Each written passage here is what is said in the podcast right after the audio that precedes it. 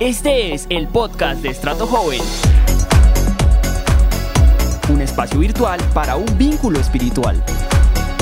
No hagas nada más.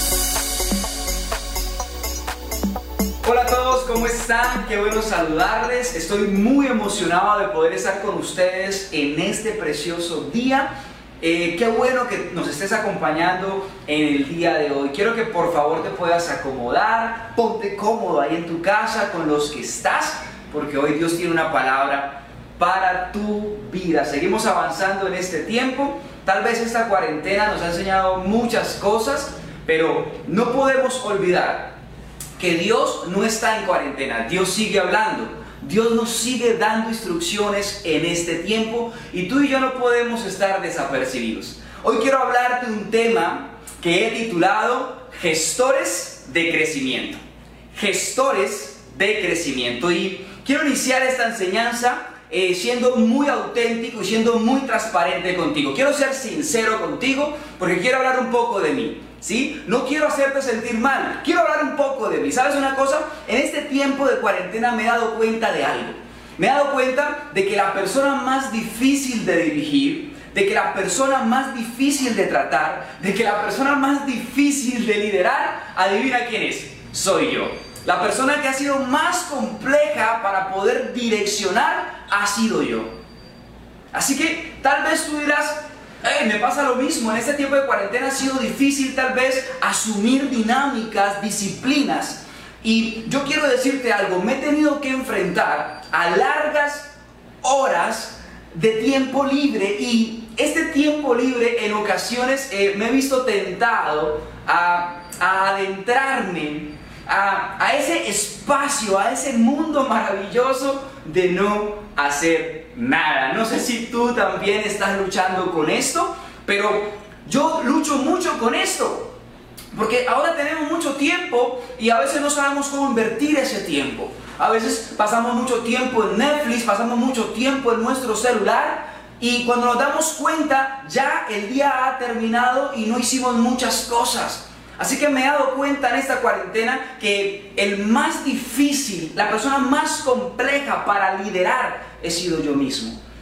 Y tenemos que ser personas que no hacemos las cosas por hacerlas. No podemos permitir que en este tiempo, esta cuarentena, nos diga qué podemos hacer o no qué podemos hacer. Seamos honestos, yo quiero ser honesto contigo. Ahora que tal vez no estamos en un templo físico, ahora que no vamos a la iglesia, que no tenemos tal vez el policía pastor que te dice, oye, recuerda que tienes que hacer esto, oye, recuerda que tienes que hacer lo otro, o no está tu asesor o tu líder recordándote lo que tienes que hacer, seamos honestos, tal vez hemos adoptado ciertas dinámicas pasivas, hemos adoptado eh, hábitos no tan buenos y y esas dinámicas que tal vez teníamos positivas se han venido desgastando, se han venido desmoronando y poco a poco hemos perdido ese, esa dinámica de crecimiento que tal vez teníamos, aunque fuera mínima, pero la teníamos.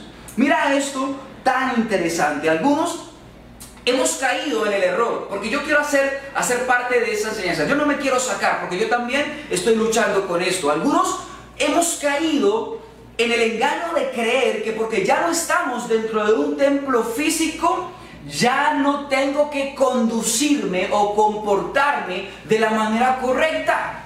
Hemos caído en el error de creer que porque ya no estamos en el templo físico, ahora no puedo comportarme como debería comportarme.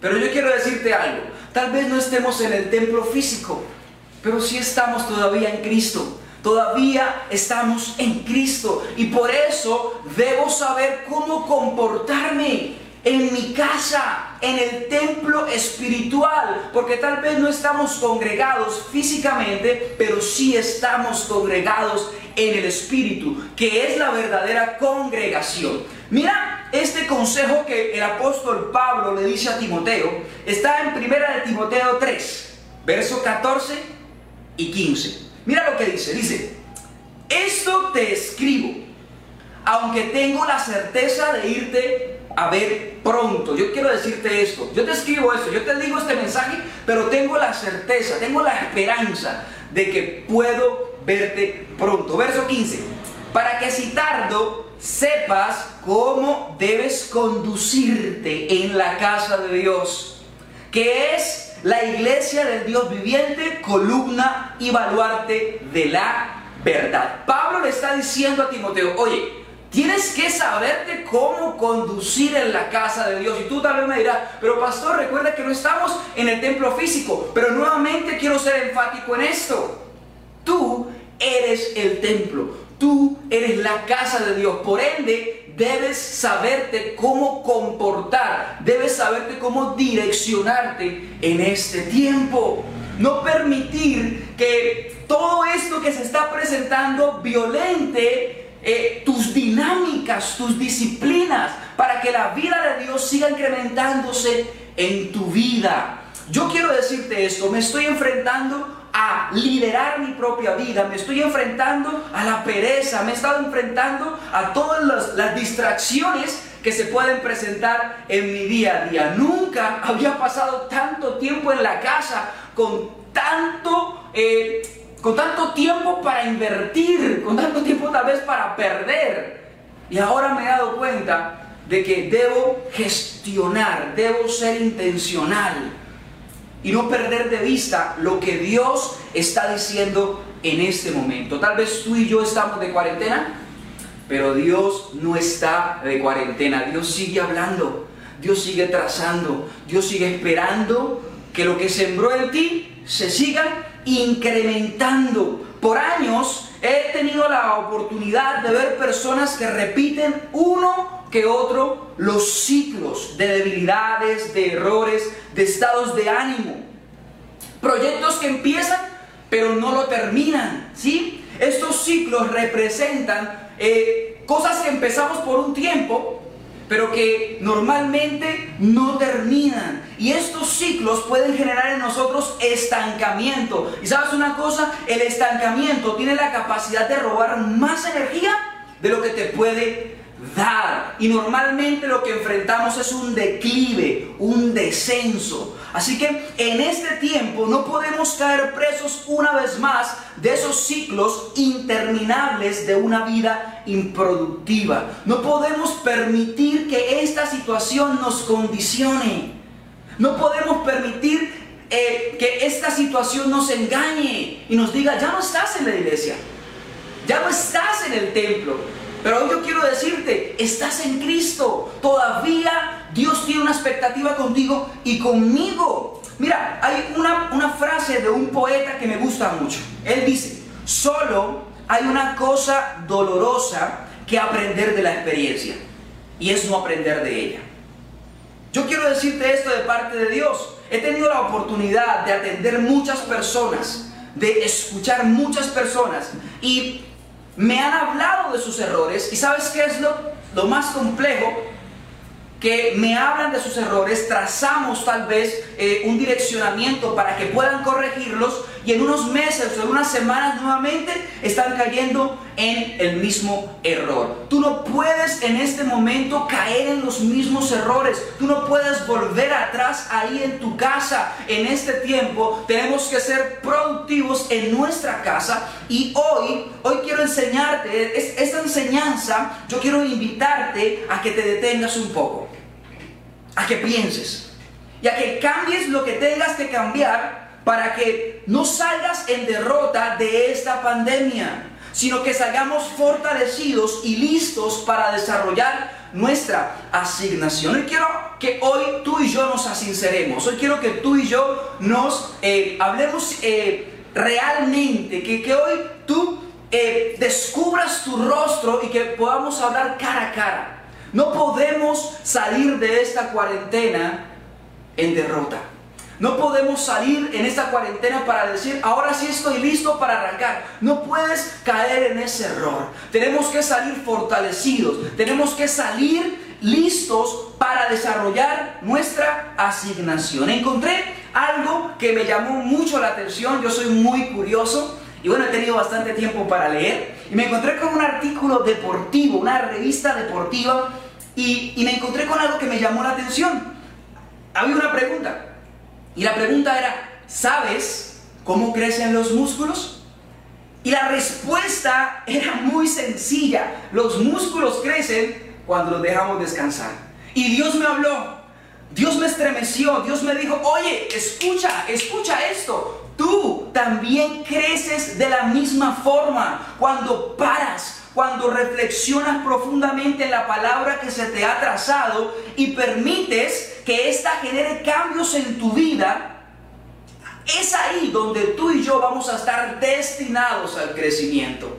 Y en este tiempo de tranquilidad, en este tiempo tal vez donde las actividades que teníamos diarias eh, se han puesto en pausa, tenemos la oportunidad perfecta para poder eh, experimentar lo que Dios nos está diciendo, poder vivenciar lo que Dios nos está diciendo. Amén. Espero que tú y yo estemos sintonizados en este momento. No podemos permitir que nuestras indisciplinas nos gobiernen. No podemos volver atrás. Tienes que ser un líder de tu propia vida. Yo quiero hablarte un poco de esto. En este tiempo este mundo se ha frenado, estamos en pasividad. El, el, día a día ha sido violentado, pero no podemos estar lamentándonos. Muchos están lamentando en lo que tal vez pudieron hacer antes de la pandemia. Y otros se están lamentando por lo que no pudieron hacer gracias a la pandemia. ¿Sabes una cosa? He hablado con muchas personas, incluyéndome a mí, que teníamos muchos planes, muchos planes establecidos, eh, negocios, eh, eh, universidades, proyectos académicos, en fin, y, y se han visto violentados por esta situación. Pero me encanta porque también otros pocos se han reinventado y han buscado la manera creativa en Dios de darle una respuesta a esta situación. Yo no sé cuál de los dos, en cuál de los dos equipos estás. En los que se están lamentando, en los que están entristecidos por lo que no pudieron hacer, o en los que se están reinventando, los que están siendo eh, activos en este tiempo para tomar una solución, dar una respuesta a esta situación. ¿Sí? Yo, te, yo tengo planteado en este tiempo eh, mi matrimonio, pero no por esta situación me voy a eh, permitir que esto golpee mi corazón. Nos hemos reinventado. Hemos visto las posibilidades y este asunto va para adelante. Porque mi vida no puede estar limitada ni condicionada a lo que el mundo me está diciendo. Yo estoy siempre 100% aislado. Eh, agarrado, por decirlo de alguna manera, de lo que Dios está trazando. ¿Vamos bien hasta ahí? Ok, lo que quiero decirte hoy de parte de Dios es que esta circunstancia no puede definir tu vida. Ya que Dios tiene una expectativa contigo y conmigo, lo cual no se ha detenido por esta circunstancia. Ahora más que nunca, jóvenes que me escuchan, en este tiempo de receso debemos ser gestores de la vida que se nos ha sido entregada en Cristo Jesús. Recordemos que si queremos ser la expresión de Cristo en la tierra, jóvenes que me escuchan, tenemos que aprender a quitarnos a nosotros mismos del camino. Porque el mayor reto, el mayor enemigo que tenemos eres tú mismo. Así que no podemos llegar, así que no podemos caer en el error de ser pasivos en este tiempo. Podemos ser muy productivos desde nuestras casas. Recordemos que el mayor gestor de la vida que tenemos dentro es el mismo Dios. El mayor interesado de que la vida que se te ha sido impartida crezca, se desarrolle y se exprese en plenitud es el mismo Dios. Dios tiene una expectativa. Dios tiene una expectativa contigo y conmigo y esa expectativa no ha sido eh, limitada o fragmentada por esta situación que estamos viviendo. Dios no está en cuarentena. ¿Sí? Y si estás ahí en los comentarios, escribe hashtag Dios no está en cuarentena. Para, que, para saber que estoy contigo, para saber que yo estoy contigo en esta preciosa tarde-noche ya. La palabra de Dios dice en Efesios capítulo 1, verso del 17 al 18. Mira lo que Dios nos está diciendo, para que el Dios de nuestro Señor Jesucristo, el Padre de Gloria, os dé espíritu de sabiduría y de revelación en el conocimiento de Él, alumbrando los ojos del entendimiento, para que sepáis cuál es la esperanza a la que Él nos ha llamado. Quiero hacer énfasis en esto, la esperanza a la cual Él nos ha llamado y cuáles son las riquezas de la gloria de la herencia de sus santos. ¿Qué quiere decirme el apóstol Pablo? Ahí aparece una palabra que no podemos pasar por alto y la palabra es esperanza. Y esa palabra esperanza que aparece en este verso, su traducción más exacta es expectativa. ¿Qué me quiere decir esto? ¿Qué es lo que me está diciendo Dios? Dios tiene una expectativa y esa expectativa, esta palabra expectativa no es un deseo, no es un anhelo, no es una esperanza como tú y yo la entendemos, sino es una expectativa de que sabemos y estamos seguros de que lo que se dijo sucederá. No sé si eso te da alegría.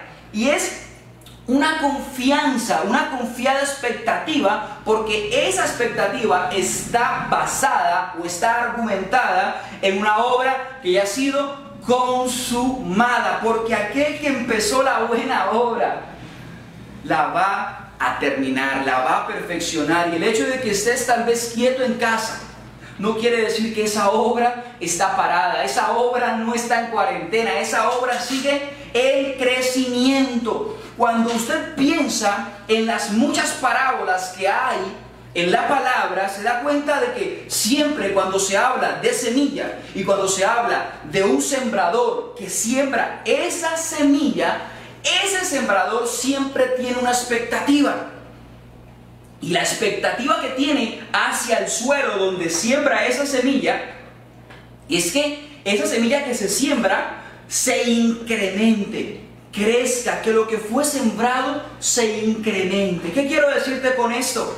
La parábola del trigo, la parábola de la cizaña, la parábola del sembrador, la parábola de, los cuatro suelos, de la viña, la parábola de los talentos, la expectativa que tiene Cristo con nosotros en este tiempo es simplemente que lo que fue sembrado en ti sea incrementado, que lo que fue plantado en tu corazón sea incrementado. Así que no podemos ser presos de la pérdida de tiempo, no podemos caer en esa pasividad. No podemos echarnos ya al descanso eterno. No, no, no, no, no, no, no. Descansaremos ya cuando partamos a la presencia de Dios.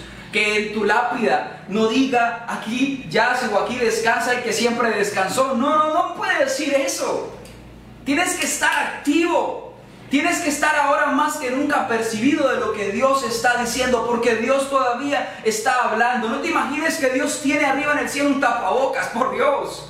No te imagines que Dios está ahora en cuarentena, en cuarentena arriba en el cielo. No puedo salir del cielo porque estoy en cuarentena. ¿Quién te dijo una cosa de esas? Ahora más que nunca Dios está trabajando. Ahora más que nunca Dios está hablando. Y Dios tiene esa expectativa contigo y conmigo. Que en nuestras casas, que ahí en nuestra intimidad, lo que fue sembrado en nosotros, que la vida de Cristo que fue sembrada en nosotros, se incremente, crezca que esa semilla, esa semilla específica se desarrolle.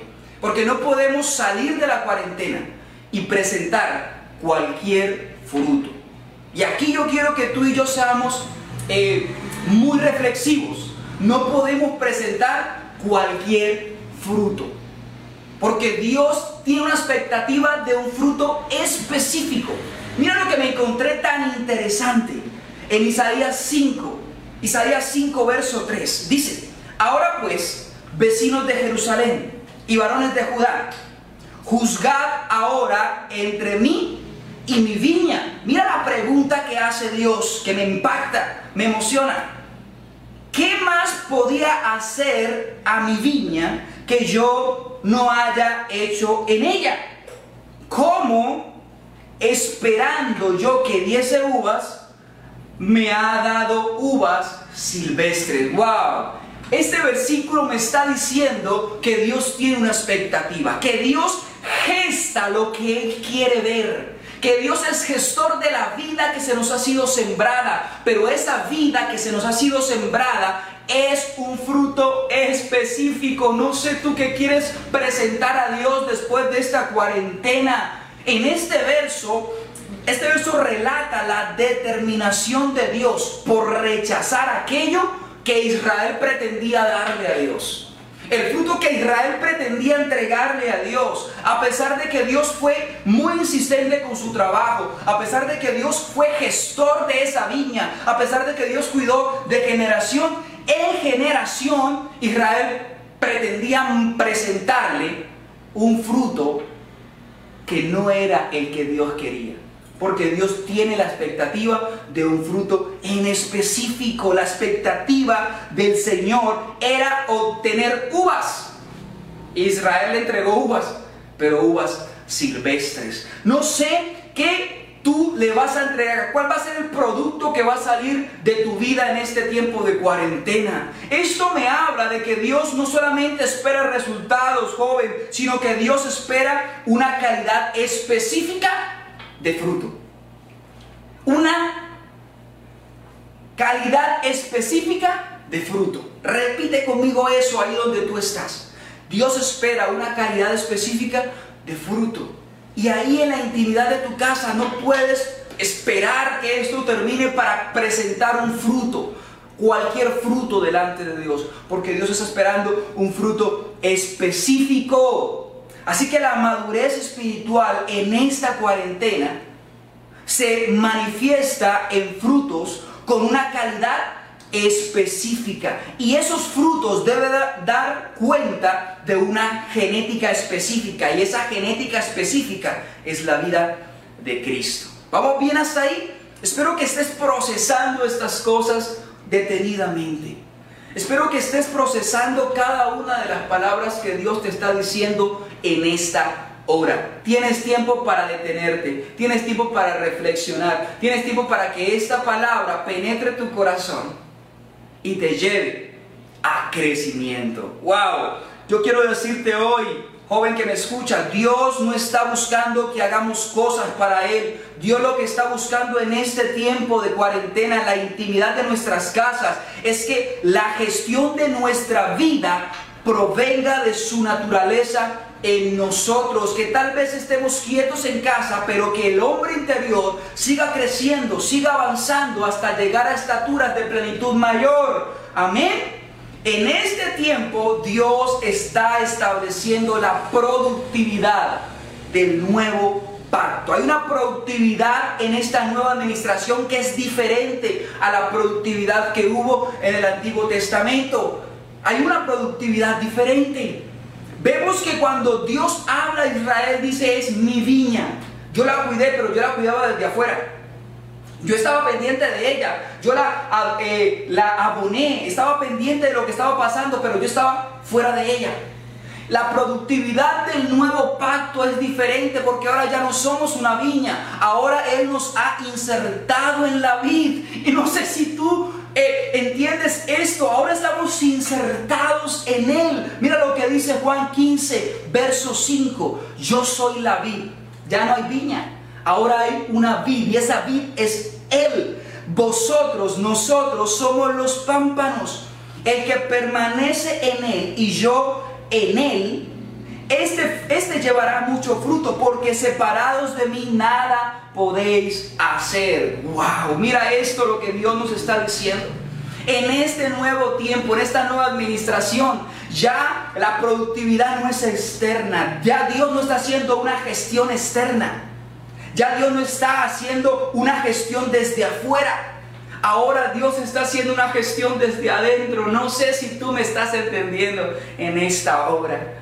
Sí, joven que me escuchas, Dios está haciendo una gestión desde adentro de tu corazón, porque Jesús está diciendo, nada pueden hacer. ¿A qué se refiere? A que Dios mismo está haciendo una gestión trascendente en nuestros corazones, que el mayor interesado de que la vida que se nos fue sembrada crezca, se desarrolle, es el mismo Dios. Hay un hacer, hay una gestión que solo se puede llevar a cabo permaneciendo en Cristo. Y yo quiero invitarte en esta hora a que entiendas esto de parte de Dios. Tú joven, no importa la edad que tengas, Dios te está diciendo, tú puedes tener una relación con Él, tú puedes tener intimidad con Él en este tiempo más que nunca, puedes vencer esos quebrantos, tú puedes salir victorioso y ver cómo la vida de Cristo se expresa con mayor claridad en este tiempo. ¿Sabes una cosa?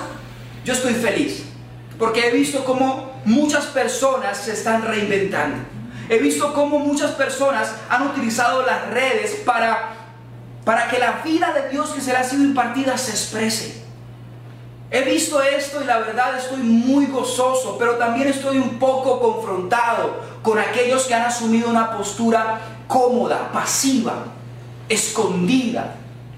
Porque no está bien. El mayor interesado en que la vida de Cristo se exprese es Dios. Y Dios en este tiempo está siendo un gestor de esa vida. Así que escúchame esto, si consideras que la vida es el resultado de tu gestión o de la gestión de otros, déjame decirte, nunca entenderás de qué se trata el Evangelio.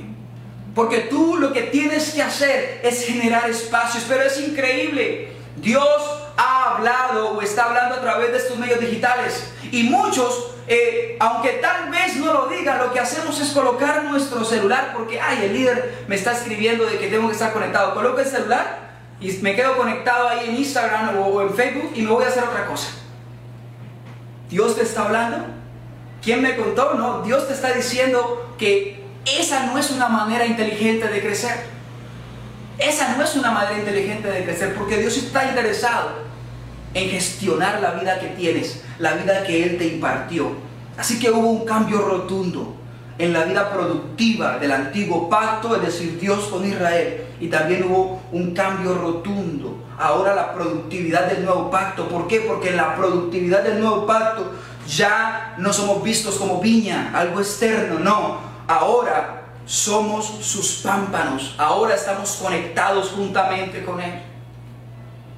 Iglesia hermosa, jóvenes que me escuchan, en este tiempo el hombre interior, la nueva creación, la sustancia que es Cristo, la que fue impartida a nosotros, tiene que ser la centralidad de todo lo que estamos haciendo. Que todo lo que brote de nosotros obedezca de esta fuente, que todas las conductas, que todos los comportamientos que están aflorando de nosotros obedezcan a esta fuente, a esta sustancia. La pregunta que tenemos que hacernos en los próximos días es la siguiente. En este asunto de la pandemia, ¿cómo voy a gestionarlo? ¿Desde el hombre natural o desde el nuevo hombre? Y quiero hacerte un paralelo de cómo deberías estar abordando esta pandemia en este tiempo del fruto que Dios está esperando, el fruto específico. No uvas silvestres, sino uvas que representen la vida de Dios. Porque esas uvas que Dios espera es la vida de su Hijo expresada a través de nosotros. Vamos a hacer un paralelo. El hombre natural en este momento sospecha. ¿Qué va a pasar? ¿Será que esto va a terminar pronto?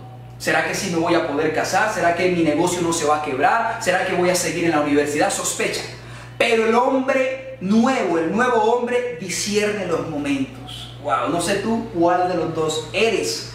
El hombre natural busca su propio bien, pero el nuevo hombre busca dar frutos conforme a su naturaleza. Wow, el hombre natural hace lo mejor que puede, pero el nuevo hombre, el hombre conforme al corazón de Dios, el diseño eterno, hace lo que ve hacer del Padre. Wow, no sé tú de cuál de estos dos eres. El, el hombre natural espera un milagro, pero el nuevo hombre los milagros los sigue. El hombre natural critica, murmura, el nuevo hombre se concentra en lo que tiene valor, en lo eterno.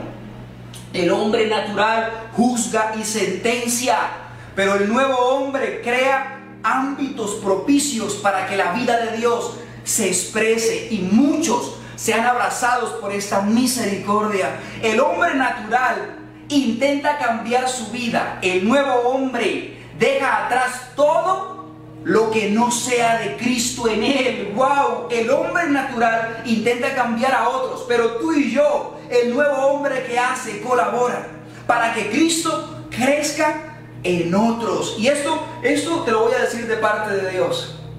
Mira, el hombre natural busca tener recursos, pero el nuevo hombre va hacia la meta porque sabe que los recursos llegan. Yo no sé cómo piensas operar en este tiempo porque el hombre natural aprende de los errores, pero sabes, el nuevo hombre provoca la sabiduría del mismo Dios. El hombre natural acumula conocimientos, pero sabes, el nuevo hombre atesora lo eterno. Y por último, el hombre natural se anima por los prodigios, por los éxitos que pueda llegar a alcanzar. Pero el, el nuevo hombre imita al Padre en todas sus tareas. No sé, joven que me escuchas en este tiempo, qué fruto piensas mostrar, qué fruto piensas presentar delante del Señor cuando termine todo esto. Pero mi consejo en esta hora en este tiempo en que tienes un receso, en donde has salido de tanto corre-corre, en donde ya no tienes la excusa de decir, es que no tengo tiempo, no, pues ahora lo tienes. Tienes que ser gestor de la vida que se te fue entregada. Y recuerda que el mayor interesado, el mayor gestor que ahora no gestiona desde afuera, sino gestiona desde adentro, para que la vida de Dios crezca, es el mismo Dios. ¿Cómo piensas abordar esta situación? ¿Cómo vas a salir de esta cuarentena? ¿Destrozado o vas a salir en victoria? No bajes la guardia. Recuerda, aunque no estés en el templo físico, aún estamos en Cristo. Quiero recordarte esto. Aunque no estemos en el templo físico, aún estamos en Cristo. Por ende, todavía tenemos la responsabilidad de sabernos comportar cuando la palabra dice esto, cómo conducirse. Lo que Pablo está diciendo a Timoteo es la expresión de su Hijo, la expresión de Cristo a través de tu vida. En este tiempo debe estar más plena, más brillante que nunca.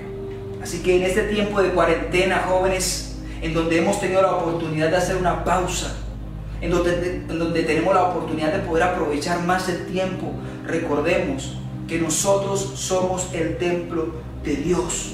No podemos asumir una actitud pasiva, una actitud cómoda frente a esta circunstancia que estamos viviendo. Tenemos que tener presente de que la expectativa que Dios tiene con nosotros sigue en pie, de que la expectativa no ha acabado, de que el incremento de su Hijo en este tiempo debe ser más extraordinario que nunca, porque ahora es donde este mundo sin esperanza, este mundo caótico, necesita de una iglesia que exprese al Hijo de Dios. Así que esto era lo que tenía para entregarte. Recuerda, por favor, no bajes la guardia.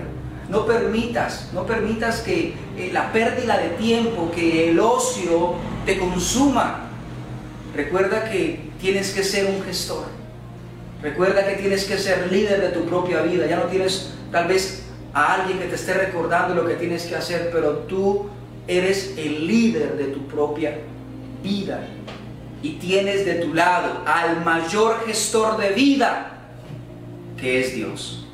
Chicos, les amo. Espero que esta palabra llegue a sus corazones. Y en serio, eh, les extraño. Espero verles pronto. Sé que esto va a terminar pronto y vamos a estar juntos y cuando los recibamos vamos a recibir una generación madura, una generación perfeccionada en la intimidad y no vamos a recibir jóvenes destrozados, jóvenes tristes.